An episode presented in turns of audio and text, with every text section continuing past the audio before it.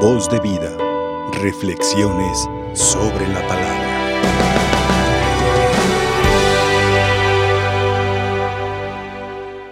Al reunirnos, queridos hermanos, a celebrar la Eucaristía,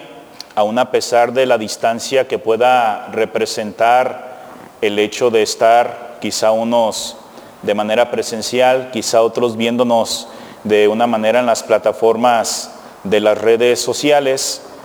hay un mismo sentimiento que nos une en este momento que debe de ser realmente la motivación de todo fiel cristiano. Saber que en cada Eucaristía podemos nosotros efectuar este misterio de unidad entre nosotros. Y hemos escuchado, queridos hermanos, un pasaje evangélico que pudiéramos nosotros tomar en cuenta y hacer un autoanálisis en nuestra realidad de bautizados. Cuando nosotros entrábamos a participar, gracias a nuestros papás y padrinos, de este gozo de sabernos no solo una criatura, sino un hijo de Dios, sabemos que en el sacramento del bautismo, el primero en el orden de la recepción, nosotros manifestábamos un hecho que nos configuraba a esta luz que Cristo viene a ofrecer en este momento. Se dice bajo la boca de Jesucristo que parece un tanto ilógico, algo quizá irracional, algo que no está dentro del parámetro de la funcionalidad de una luz, si se pone alguna vela, algún faro, algún candelabro debajo de una cama.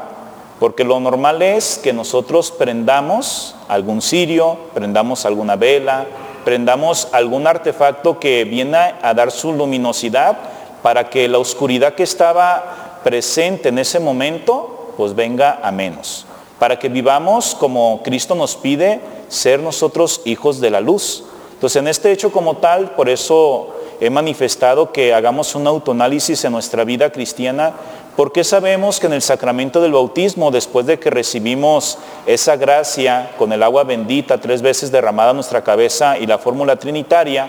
se manifiesta después en los ritos complementarios el hecho de encender esa vela que llevaron nuestros padrinos del cirio pascual que representa a Cristo, la luz que se comparte. Y el sacerdote, el ministro sagrado, cuando bautiza, dice a los papás y padrinos que tomen la vela entre los cuatro, manifestando esa comunión, pero compromiso que manifiestan en ser portavoces, en llevar por el mejor de los caminos al nuevo Hijo de Dios aquel que de una manera un tanto intelectual y física en su momento no tenía la capacidad de aceptar esa luz, papás y padrinos hicieron su labor.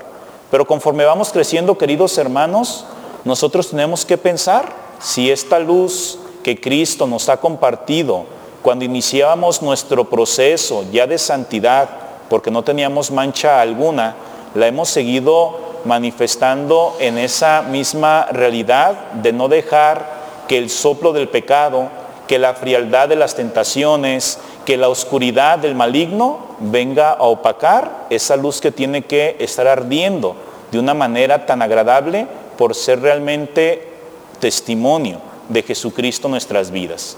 Si nosotros tenemos en cuenta este compromiso y realmente tratamos de reflejar a nuestro Señor, seremos cálidos, Seremos nosotros esa luz para el hermano que se siente acongojado, para ese hermano que ya no ve quizá la salida, que se siente tan oprimido en, las penumbras de las eh, realidades que se puedan presentar en nuestra vida cotidiana, en los problemas, en las críticas, en tantas cosas que sabemos nosotros son negativas, pero si nosotros estamos al pendiente de seguir ofreciendo esta luz, ese hermano que se siente un tanto desolado, verá en nosotros el rostro de Jesucristo. Y seremos aquel camino en el cual otro pueda ver un faro, quizá a lo lejos, pero que ve ese motivo de esperanza, en que aún a pesar de nuestra limitante, aún a pesar de nuestra miseria, aún a pesar de que a veces no nos entregamos al 100%, hay esa motivación de decir, yo quiero seguir iluminando con mi vida ante el hermano que se siente desamparado. Por eso, queridos hermanos, al momento que escuchamos este pasaje evangélico,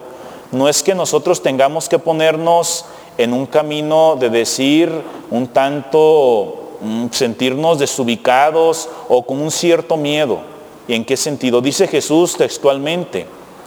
dice, porque si algo que está escondido, hablando de la luz, Dice, es para que se descubra. Y habrá quienes no nos sintamos tan orgullosos de nuestro pasado,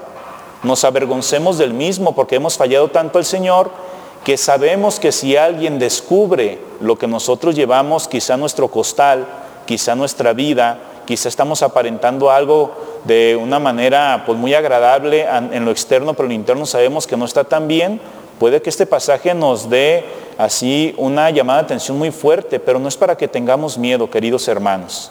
Jesucristo a nosotros nos da la oportunidad de que Él no se fija en nuestras faltas. El que nosotros recordemos, el que nosotros veamos quizá la oscuridad de nuestro pasado, nos ayudará a que pongamos un límite para que en el presente seamos diferentes y el futuro que vayamos a manifestar ante los demás sea más prometedor.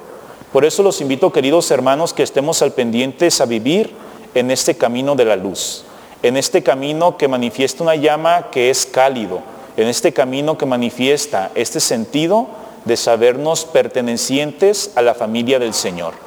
No tengamos miedo, también lo diría Jesucristo al final de este pasaje evangélico, y si lo tomamos literal bien, este sentimiento también de pesadez,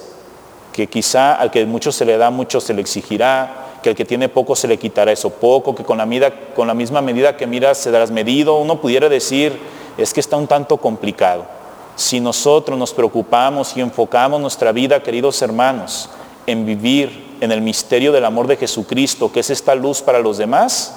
no nos afectará el hecho de las cosas negativas. ¿Por qué? Porque aquel que vive en esta luz de Jesucristo, aquel que vive en su amor, trata de dar la mejor versión de su persona, trata de ser diferente, trata de ayudar al hermano que tiene cerca.